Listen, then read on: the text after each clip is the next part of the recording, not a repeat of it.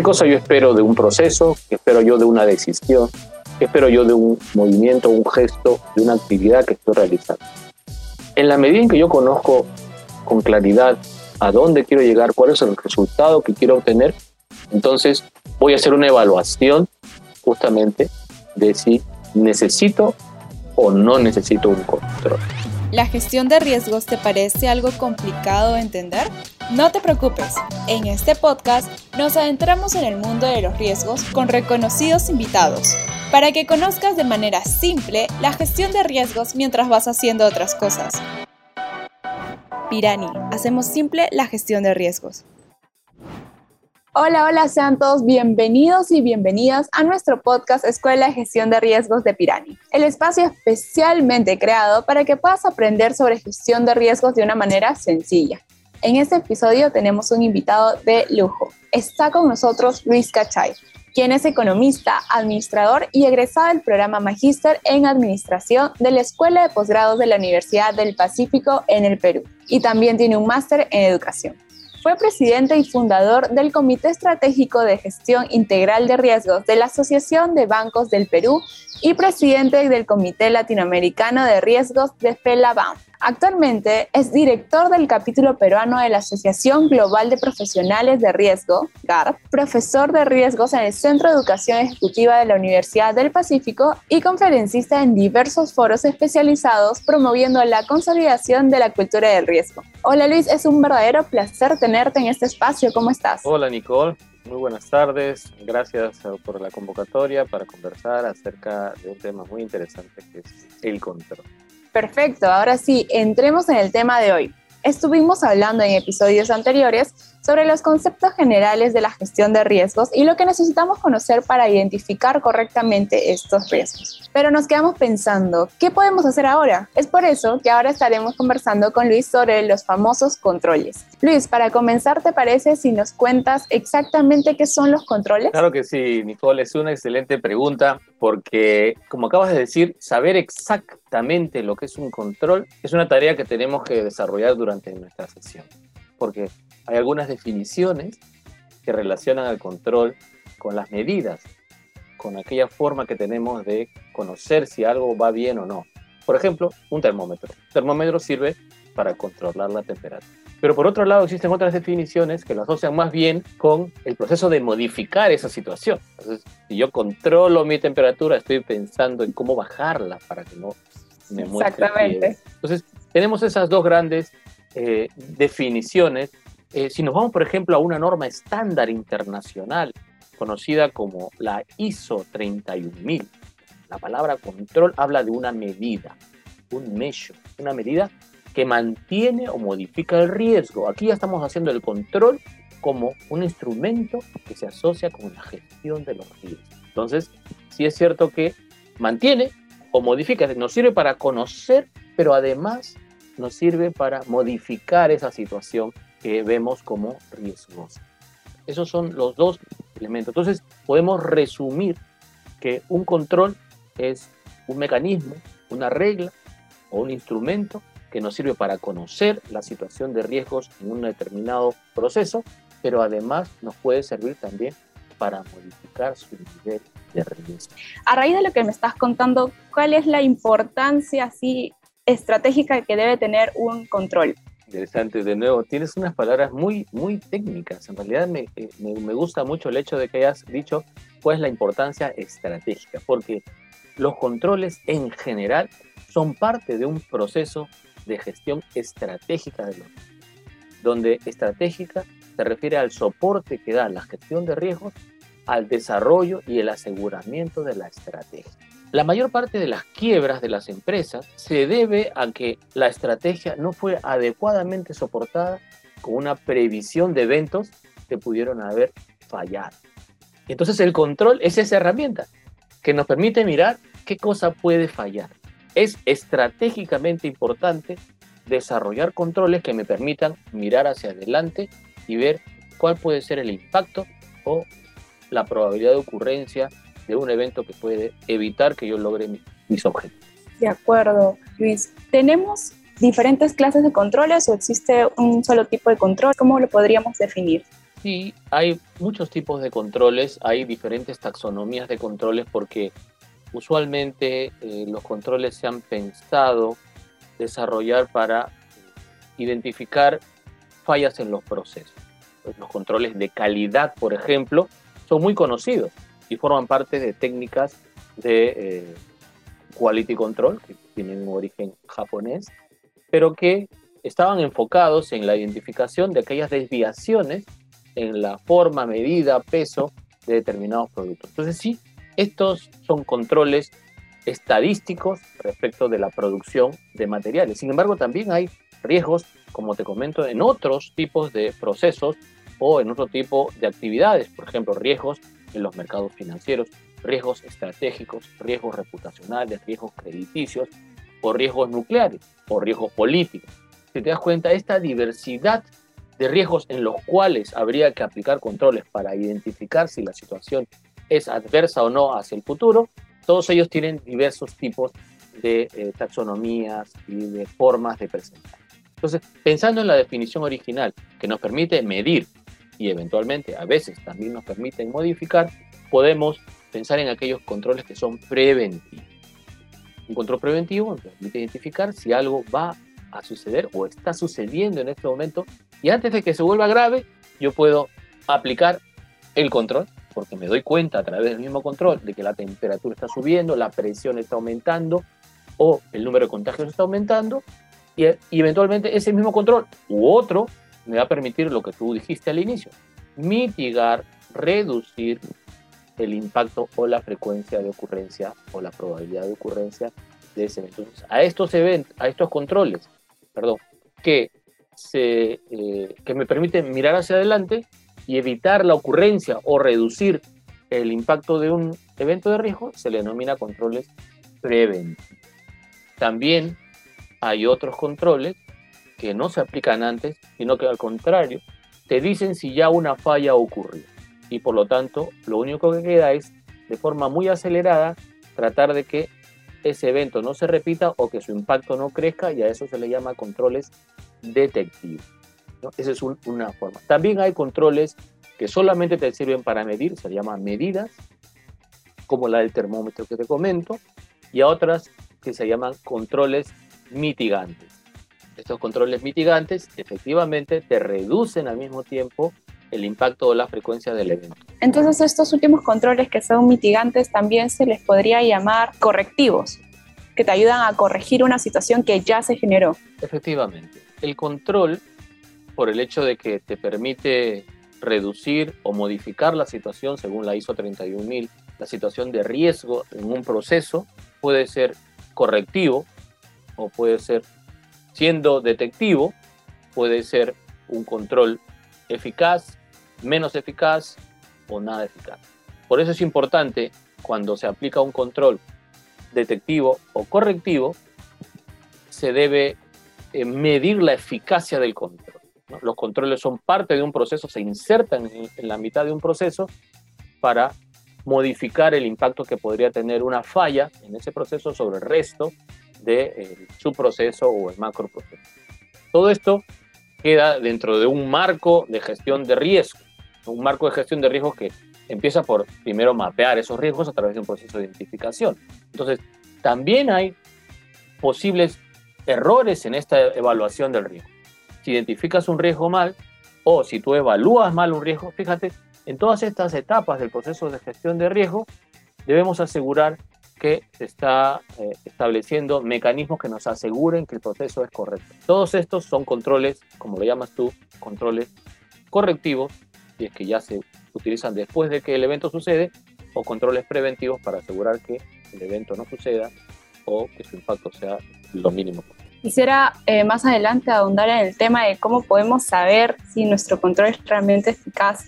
Pero primero quería hacerte una pregunta. ¿Qué criterios deberíamos de tener en cuenta para crear un control? Es ver cuál es el objetivo, el resultado esperado o lo que llamamos el outcome. ¿Qué cosa yo espero de un proceso? ¿Qué espero yo de una decisión? ¿Qué espero yo de un movimiento, un gesto, de una actividad que estoy realizando? En la medida en que yo conozco con claridad a dónde quiero llegar, cuál es el resultado que quiero obtener, entonces voy a hacer una evaluación justamente de si necesito o no necesito un control. Puede ser que la actividad tenga una importancia baja y que si es que esa actividad falla, el impacto sobre el total de mi resultado sea muy pequeño. Por lo tanto, no necesito un control preventivo porque puede que el análisis costo-beneficio me dé negativo.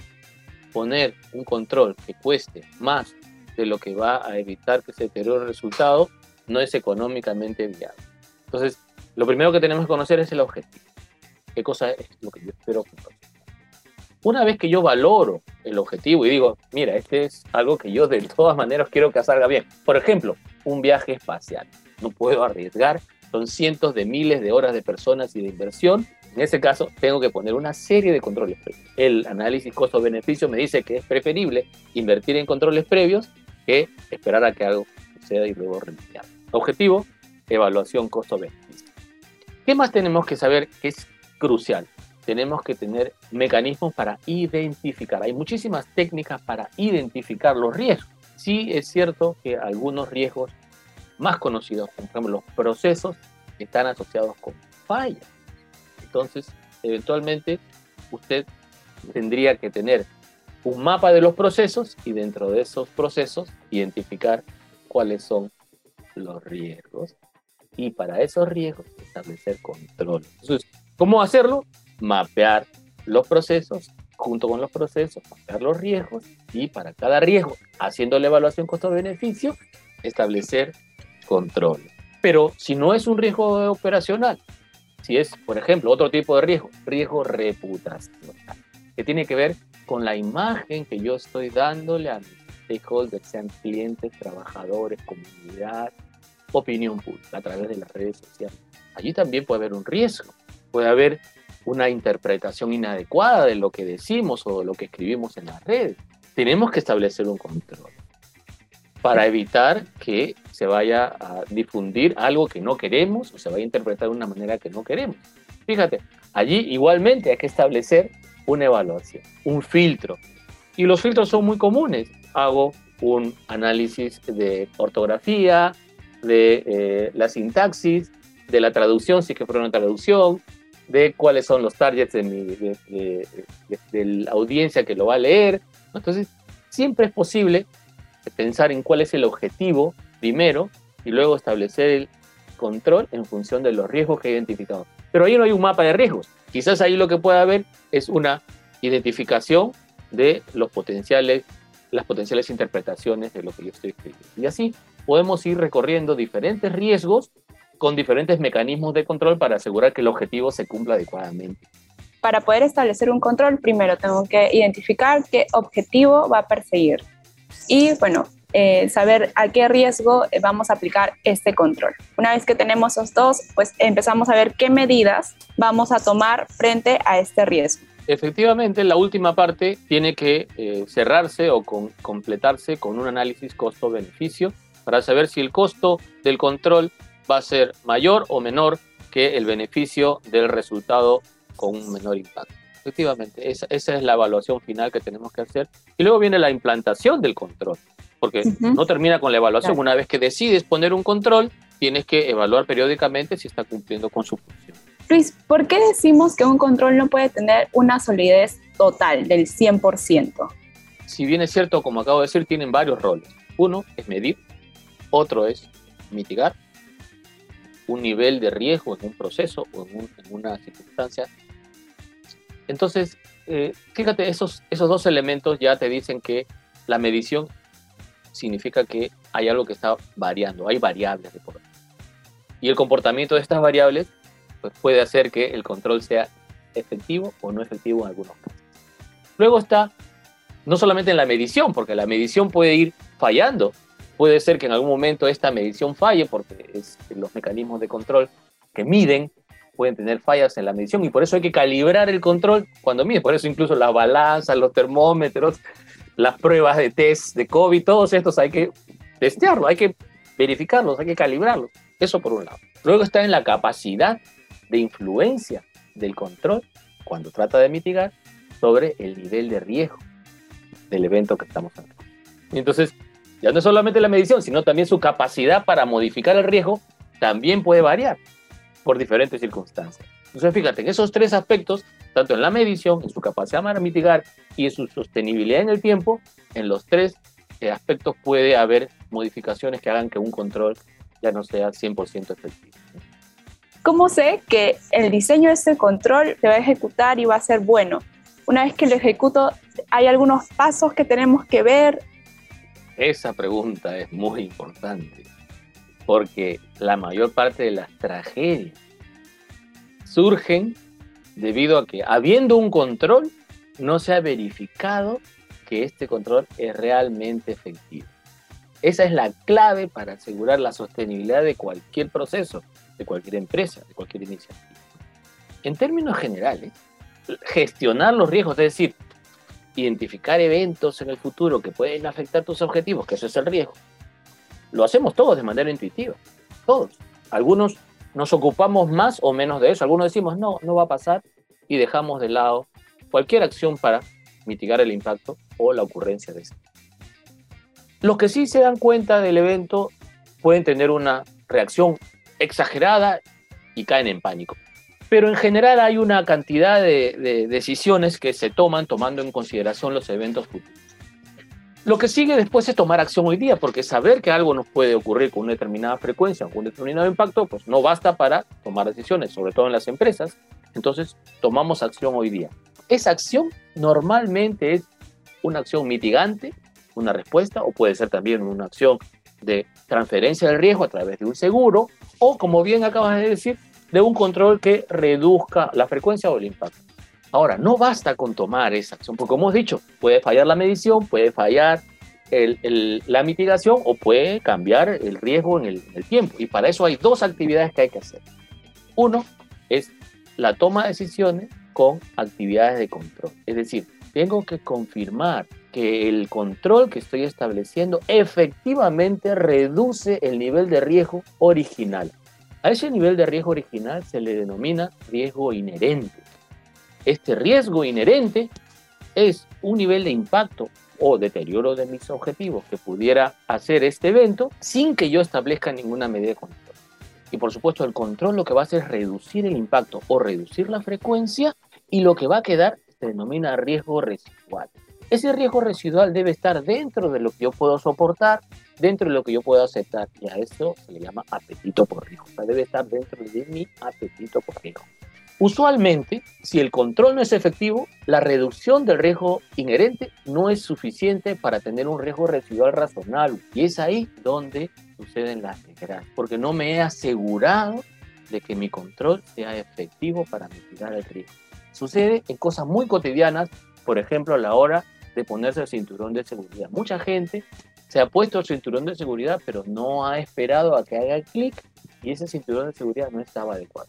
Entonces, todos estos mecanismos tan intuitivos de verificar que mi medida de control efectivamente reduce el riesgo de que me asalten, de que se incendie, de que explote, esos no se desarrollaron. Ese proceso es un proceso que se llama también proceso de aseguramiento, de asegurarme de que la medida de control o la medida mitigante efectivamente va a reducir el riesgo. Entonces ya tienes ahí el panorama completo.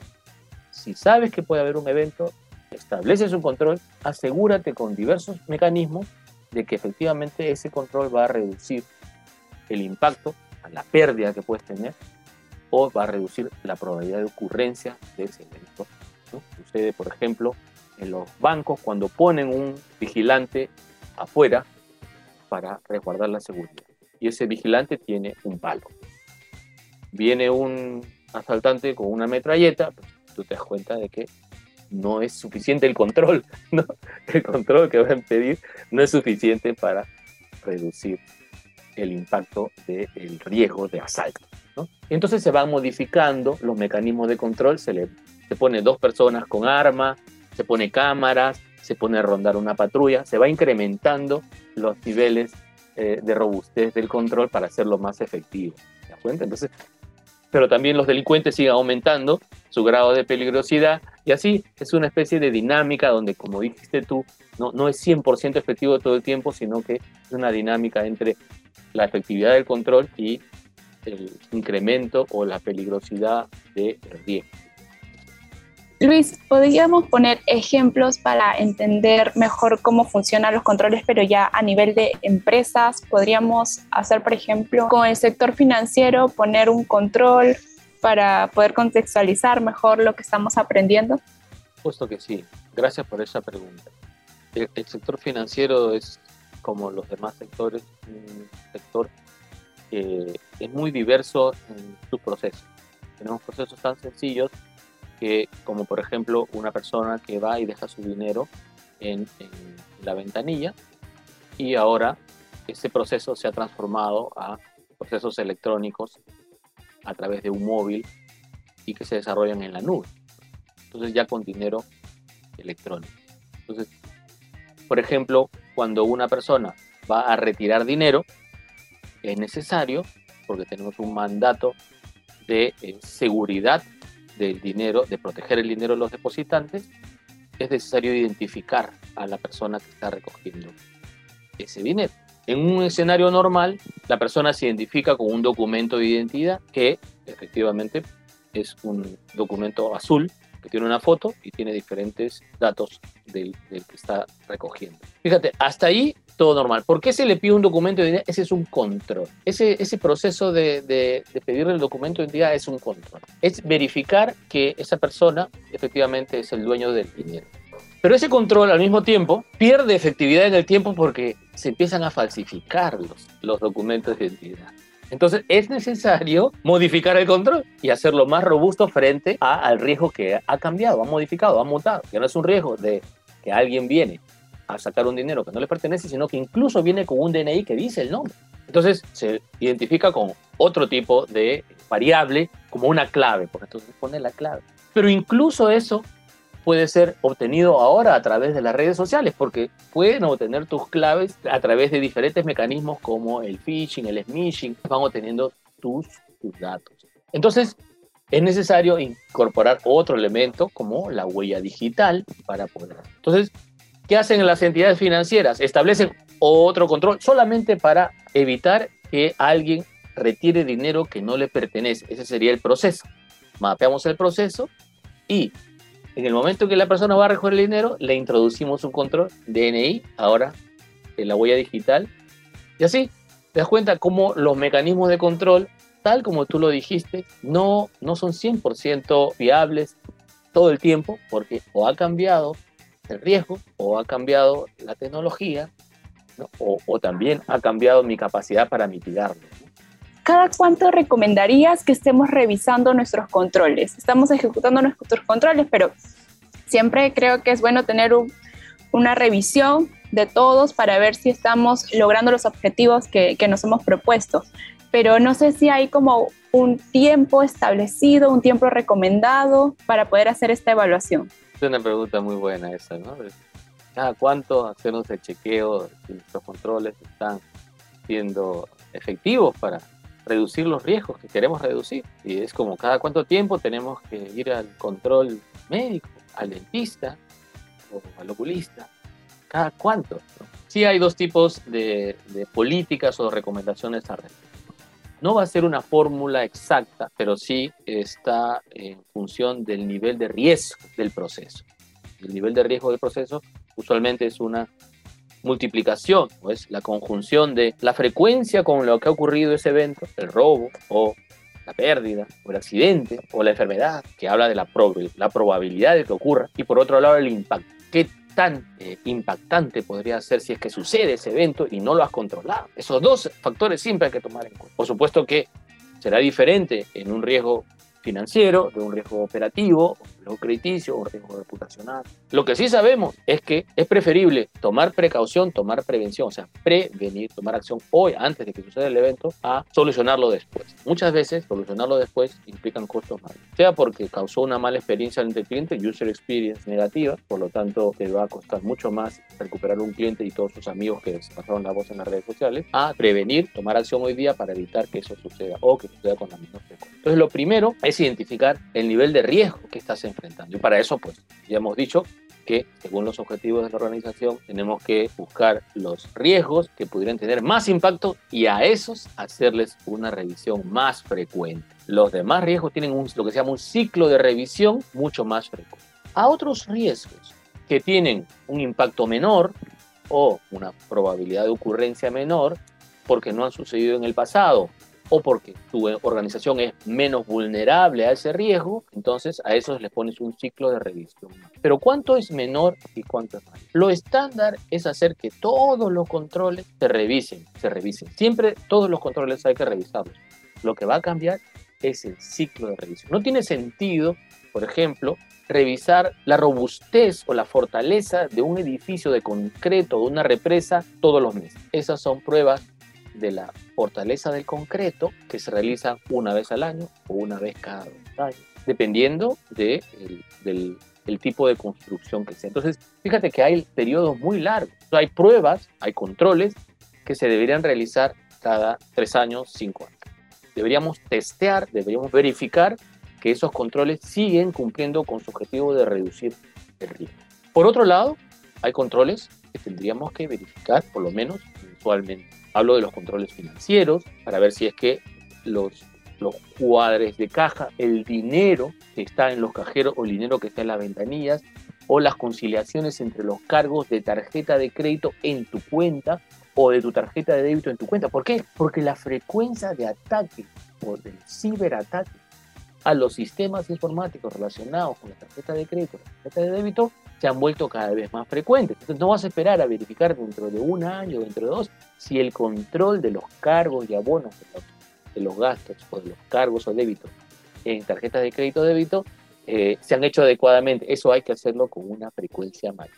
Te he puesto un ejemplo en construcciones que es de muchos años, un ciclo muy largo, y te he puesto un ejemplo donde sería preferible tener una frecuencia mucho más rápida, más seguida de eh, verificación de que el control realmente está funcionando. Eh, y yo creo que se ha avanzado mucho en eso. De hecho, ya nosotros somos capaces, desde nuestra aplicación solamente, el apagar o prender nuestra tarjeta. Porque eso es, una, ese es un mecanismo de control.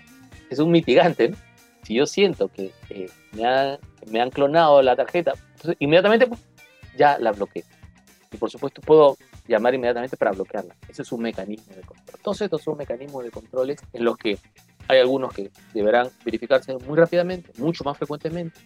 Hay otros que se deberán verificar con un ciclo de revisión mayor. Pero todos siempre hay que verificarlos.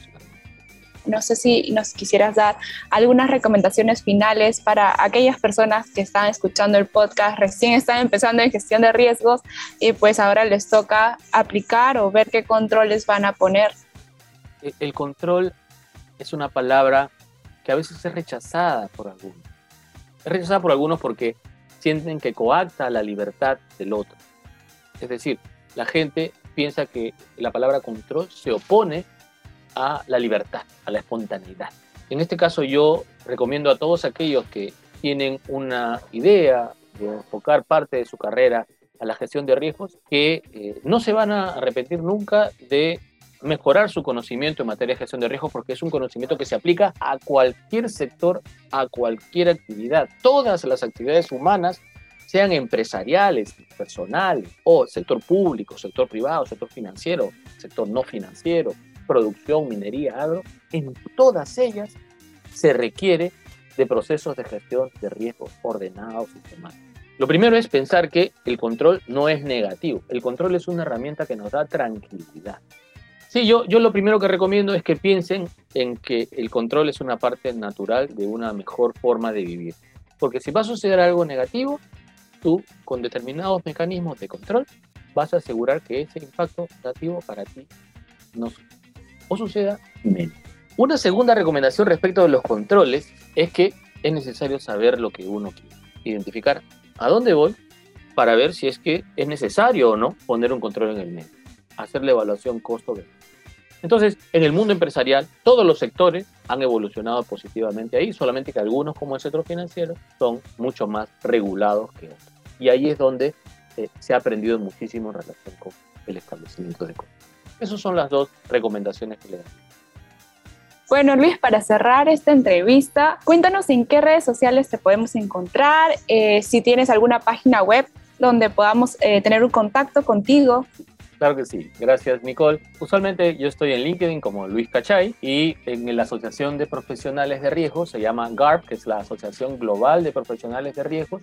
Yo dirijo el capítulo del Perú y organizamos eventos relacionados con la gestión de riesgos. Por ejemplo, estamos organizando uno sobre los avances eh, de las finanzas verdes en la banca peruana para febrero. Seguramente pronto eh, lo estarán viendo en las redes y también, por supuesto, estoy a disposición para cualquier inquietud en, como profesor de la Universidad del Pacífico. Gracias por eso, Nicole. Gracias a ti, Luis, y gracias a todos los que nos están escuchando hasta este momento. Nos vemos en un próximo episodio. Chao, chao.